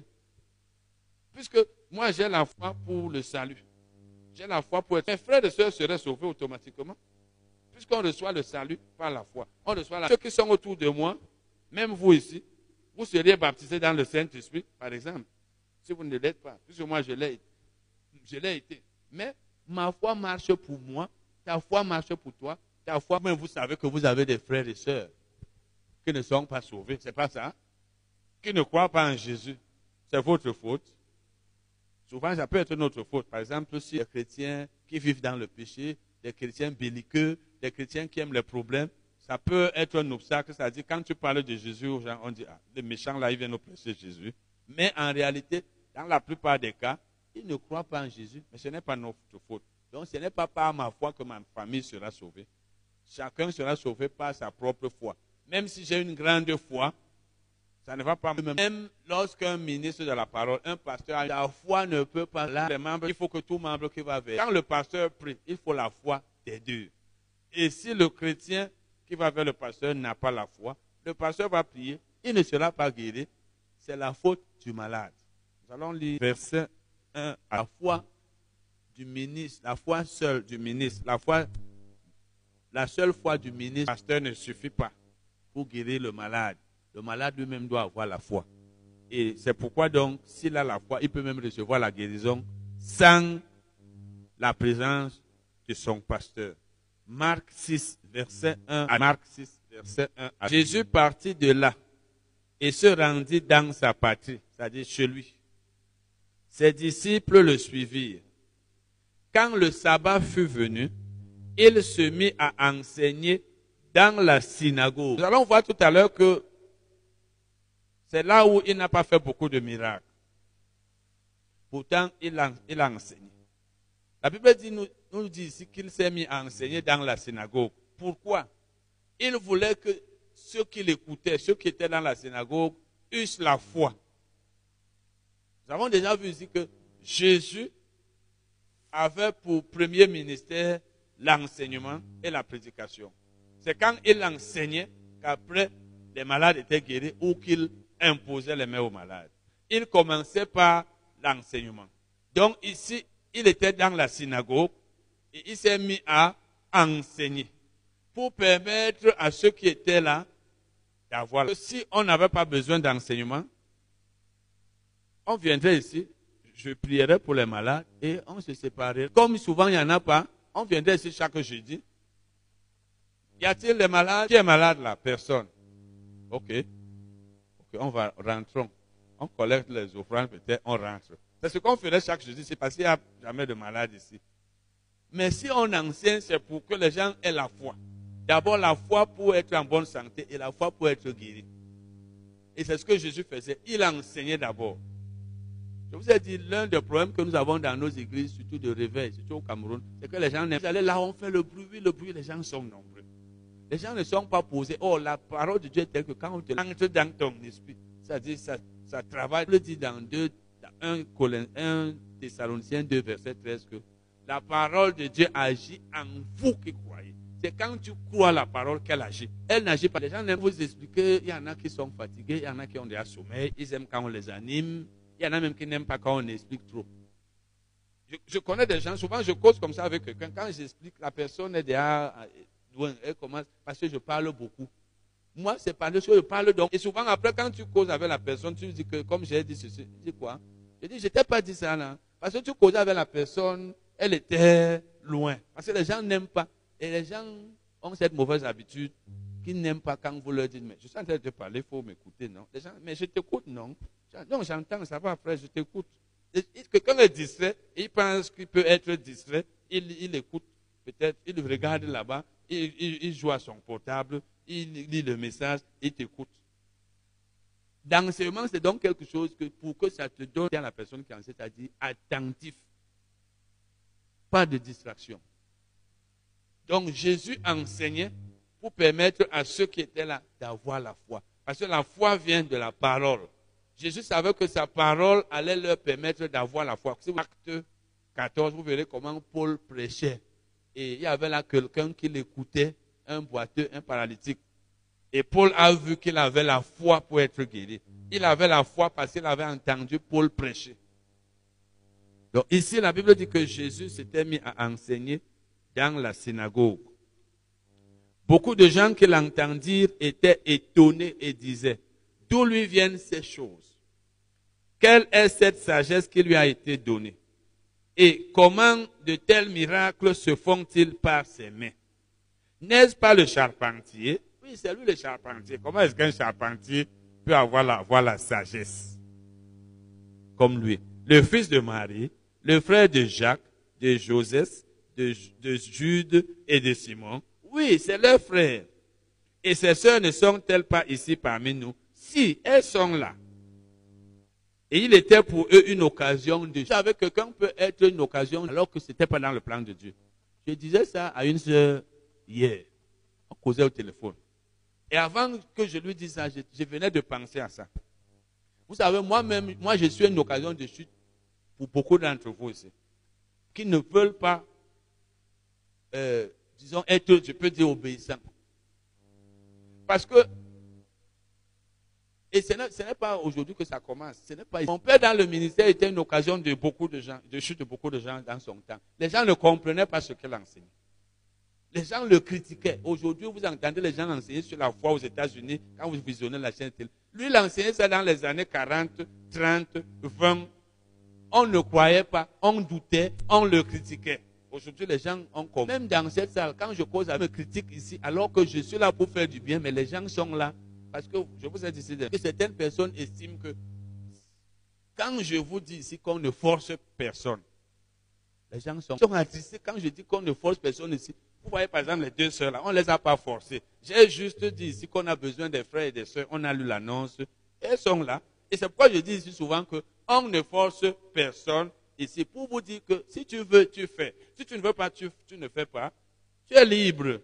Et c'est ce que la Bible enseigne. Mais un frère me disait l'autre jour, défendant ces gens, disant que, tu sais, quand tu dis qu'on ne force personne, ça attriste les gens. Les gens sont. Et les gens, si tu es donc fâché quand je dis ça, tu vas te fâcher. C'est toi qui pêches. J'ai beaucoup de choses que vous. Quand si tu murmures contre, je vous ai dit l'autre jour, je suis en train de vous montrer comment quelqu'un peut être une occasion de chute pour toi, alors qu'il n'est pas là pour être une occasion de chute. Je, je peux passer ici maintenant, à la suis pressé, peut-être l'autre ne l'ai pas vu. Toi, tu commences à dire que le frère Titi là, il ne me salue pas, il ne m'a jamais salué, il est ceci, ceci, cela. Tu vas pécher. Parce que moi, je n'ai pas de problème avec toi. Donc, quand tu es chrétien, tu réfléchis, tu analyses. Donc, quelqu'un peut être une occasion de chute pour toi, alors que lui, il est en train de te faire. Et c'est comme ça, donc, que Jésus a été une occasion de chute pour les gens. Parce que j'étais en train de le mépriser. Et je suis encore une occasion de chute pour beaucoup. Pas Dans nos églises, surtout de réveil, les gens aiment quand quelqu'un est orgueilleux, imposant. Quand tu es trop simple, à la fin, les gens te méprisent. Et quand ils te méprisent, c'est eux qui perdent. Je suis en contact avec certaines personnes, souvent, j'ai eu à reprocher certaines, certaines personnes par téléphone. Comment petit reproche, que quand tu parles, hein, frère Titi, que ceci, cela, dis, ah bon? Effectivement, parce que les gens n'aiment pas les reproches, les petits reproches, hein. Mais ces gens étaient dans des églises où, quand le, c'est eux-mêmes qui me disent, quand le pasteur parlait, personne ne bronchait. On dominait là-bas, là-bas. Tu parles, mais quand vous êtes avec un petit titi, très simple, regarde, il ne ressemble même pas. C'est donc une occasion de chute. Parce que la simplicité d'une personne ne doit pas te pousser à la mépriser, quelle qu'elle soit. Quand les gens murmurent, entre celui contre qui on murmure et celui qui murmure, et celui contre qui on murmure, lui n'a rien à se reprocher, il sait qu'il n'a rien fait. Qui pêche? C'est le murmureur. C'est lui qui pêche. Donc quand tu murmures, tu te causes des problèmes, alors que celui contre qui tu murmures, lui n'a pas de problème. Pourquoi moi je suis toujours content. Moi je vous ai toujours dit, n'est pas compliqué, mais c'est nous qui la compliquons. Donc, Jésus était une occasion de chute. Jésus est venu pour sauver Israël. Jésus est venu pour guérir les gens même de sa patrie. Malheureusement, ils l'ont méprisé. Les questions là, n'est-ce pas Jésus qu'on a vu grandir ici? C'est pas lui qui est né ici. C'est un peu comme vous pouvez dire, ah, le frère Titi là, c'est un frère. C'est pas ça qui est important. C'est la parole qu'on t'enseigne qui est importante, ce n'est pas la personne. Si votre fils même vous enseigne la Bible et vous explique les versets que vous ne compreniez pas, aussi tu m'enseignes la Bible. Hein. Moi, j'étais accouché. S'il comprend la Bible plus que toi, écoute la, la Bible, ne regarde pas l'homme. Ils se sont mis à regarder quelqu'un qui, qui, qui, a grandi ici. Il est le frère de tel, le, fils de Marie. Et la Bible dit donc qu'il était une occasion de chute. Parce qu'au lieu d'écouter la parole de Dieu, ils ont regardé la personne. Et la Bible dit, mais Jésus leur dit, un prophète n'est méprisé que dans sa patrie, parmi ses parents et dans sa... Le prophète est un envoyé de Dieu. Comme vous pouvez avoir un frère envoyé par Dieu, appelé par Dieu. Mais la plupart du temps, c'est dans la maison de la personne même que la personne envoyée par Dieu est. Et ce n'est pas la volonté de Dieu. Jésus dit donc, la Bible dit, il ne put faire là aucun miracle. La Bible ne dit pas qu'il ne voulut faire. Elle ne dit pas il ne voulut faire là aucun miracle. Elle dit il ne put. C'est le verbe pouvoir. Ce n'est pas qu'il a refusé, qu'il n'a pas voulu. C'est qu'il n'a, on peut aussi lire, il fut incapable de faire des miracles. Donc, faire les miracles là dépasse. Dieu peut être incapable de faire une chose. Et vous allez dire, mais Dieu qui est tout puissant, il est tout puissant, mais il n'a pas d'autorité sur ta foi. Et il n'a pas d'autorité sur ta volonté. C'est pourquoi quand je parle par exemple de, libre arbitre, quand je dis que chacun est libre, on, ne force pas. Je suis surpris que quelqu'un me dise que les gens travaillent comme tu penses, mais ils travaillent, j'ignore ça. Moi-même, je dis toujours aussi que ce ministère est un ministère. Quand vous voyez les gens faire, ils font d'eux-mêmes. C'est pas ce que je dis toujours aussi. Ils font d'eux-mêmes, donc ils sont contents. Il y a des gens ici que, avant que moi je pense à quelque chose, c'est eux qui me disent, frère, n'oublie pas ceci. Hein. Donc c'est pour dire qu'ils font de leur cœur ils font volontairement. Je, n'ai jamais pensé et je ne peux pas penser que ceux qui sont ici travaillent par contrainte. Non. Vous voyez les deux sœurs là, c'est moi qui leur ai demandé de, faire ça. Les gens viennent ici, ils balayent la salle, ils lavent, ils font tout.